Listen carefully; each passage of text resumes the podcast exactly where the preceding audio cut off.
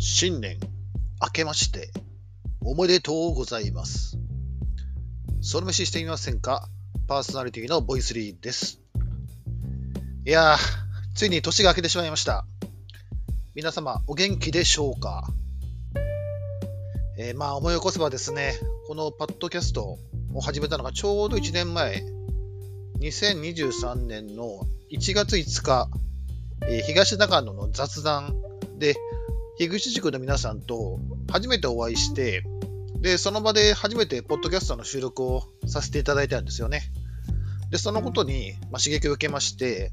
まあ、その勢いのまま何も考えずに、このポッドキャストの配信を始めてしまって、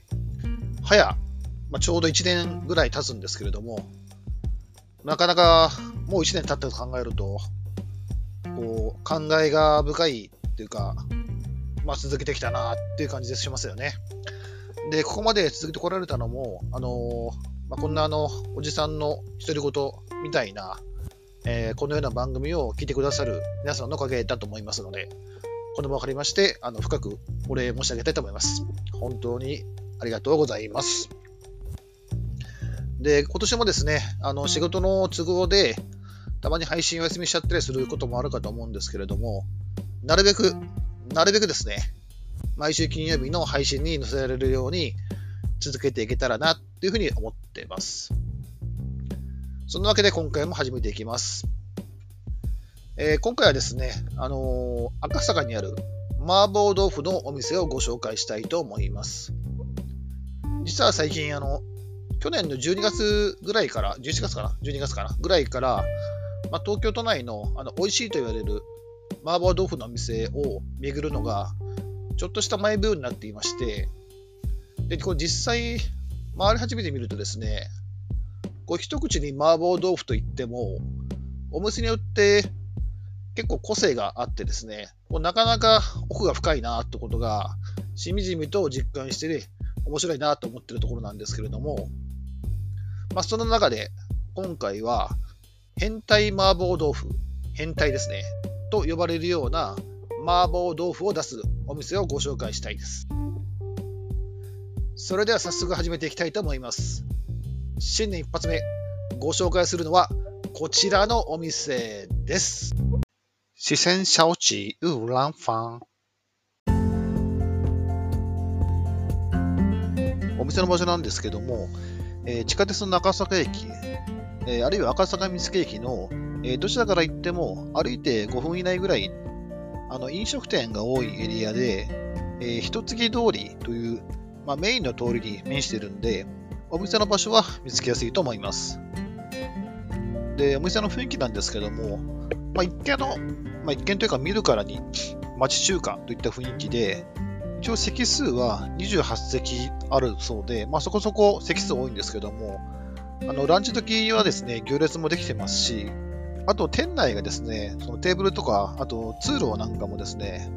こう結構狭い狭いんで、あの小さなお子さん連れですとか、あとベビーカーなんかで訪問するのは控えた方が良さそうな感じでした。えーソロ飯難易度は楽勝です。まあ、先ほど町中華って言いましたけども、まあ、特にランチ時はですね、あの近所でお勧めされてるような、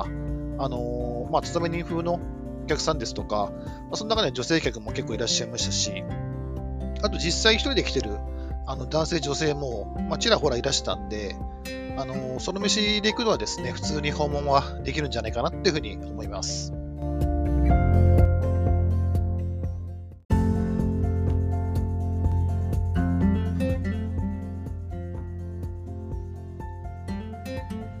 で、冒頭の変態麻婆豆腐なんですけど、まあ、変態とは何ぞやっていう話なんですが、まあ、ここではですね、えー普通の人は食べられないぐらい辛いっていう意味です。でもこうそう言われてしまうと、こう一体どれぐらい辛いんだろうかってことで、まあ、普段僕、ココイチで2辛で結構ヒーヒー言ってるんですけども、そんな僕でもちょっと食べてみたくなりますよね。そんなわけで無謀にも注文したのは当然変態麻婆豆腐1050円です。で、定食を注文すると、最初にもやしの小鉢と、あとスープ、ザーサイが出てくるんですけども、このザーサイがですね、ザーサイからしてね、なぜだかオレンジ色してて、もうすでに辛いんですよね。そうしたのザーサイですとか、まあ、小鉢を片付けてるうちに、いよいよ変態さんが登場です。この表面を真っ赤に染めた、やつは見るからにそそられるビジュアルです。ラー油がたっぷりのオイリーな感じで、まあ、これ見ると戦闘モードスイッチオンですよね。ちなみに今回のエピソードのカバーを、ちなみに今回のエピちなみに今回のエピソードのカバーアートを実際の変態麻婆豆腐の写真で書いておきましたので、もし気になる方がいらしたら、そちらもご覧ください。でもって早速変態にパークついていく。最初のこう2、3口ぐらい、まあ4、5口ぐらいまではですね、まあ、激辛とは程遠い感じで、まあ、全然辛くないな、楽勝だねっていうふうに思うんですよね。ただまあ、その辛くはないものの、スパイスの香り、まあ、スパイスとかとラー油の香りもあると思うんですけども、それからの山椒ですね。こちらのしびれは、まあ、通常の麻婆豆腐よりもかなり強めです。で、塩味はまあそこそこで、で、味付け自体は結構濃いめなんで、まあ、食べてるとご飯が欲しくなるような、そんな麻婆豆腐になってます。で、使用している豆腐はおそらく絹豆腐なんですけども、えー、ものすごく柔らかくて、ふわっふわな食感ですね。で、油が多めで、まあ、山椒、これあの、普通の山椒なのか、まあ、花山椒、フォアジャーなのかちょっとわかんないんですけど、このしびれはあるものの、まあ、それだけじゃなくて、ひき肉の旨味もあってですね、まあ、ちゃんと美味しい麻婆豆腐なんですよね。でもこれをですね、食べ進めていくと、徐々に香辛料による発汗が止まらなくなってきます。で気づくと、下のしびれもこう尋常じゃないぐらいしびれてまして、こうちょっとした刺激でもですね、敏感に反応してしまうような、そんな状態になってます。で、この時点で、あ、やば、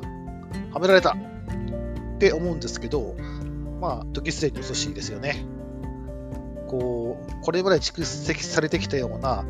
辛さと油、あとしびれですね。それらがボディーブローのように効いてきて、まあ、なんですかね、例えるならば、あの、ウツボカズラのあの壺にあの、なんですかね、袋みたいな壺にはまったハエ並みの存在ですよ、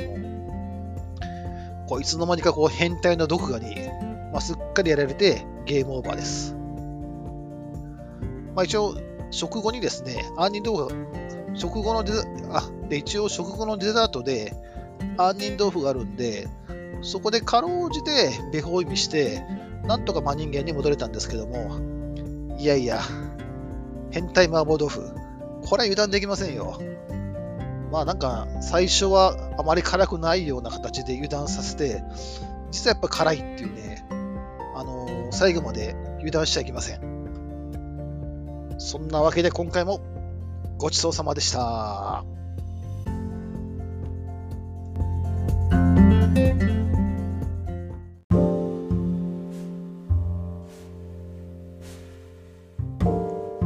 けで今回は港区赤坂の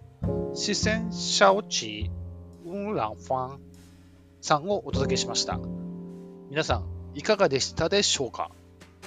まあ、本当に最初のお話通りで、まあ、今、都内で美味しい麻婆豆腐のお店を巡る旅にはまってまして、これの、ぜひ来週もですね、また別の麻婆豆腐の名店をご紹介したいなーって思ってます。あのー、麻婆豆腐に一切興味のない方、本当にごめんなさい。また、そのうちあの、普通のお店もやりますんで、ちょっとの間お使いいただければなと思います。この番組では、これからも、ソロ飯好きの皆様の背中を後押しするような美味しいお店をどんどん紹介していければと思いますので、応援よろしくお願いします。それでは今回はここまで。次回またお会いしましょう。バイバーイ。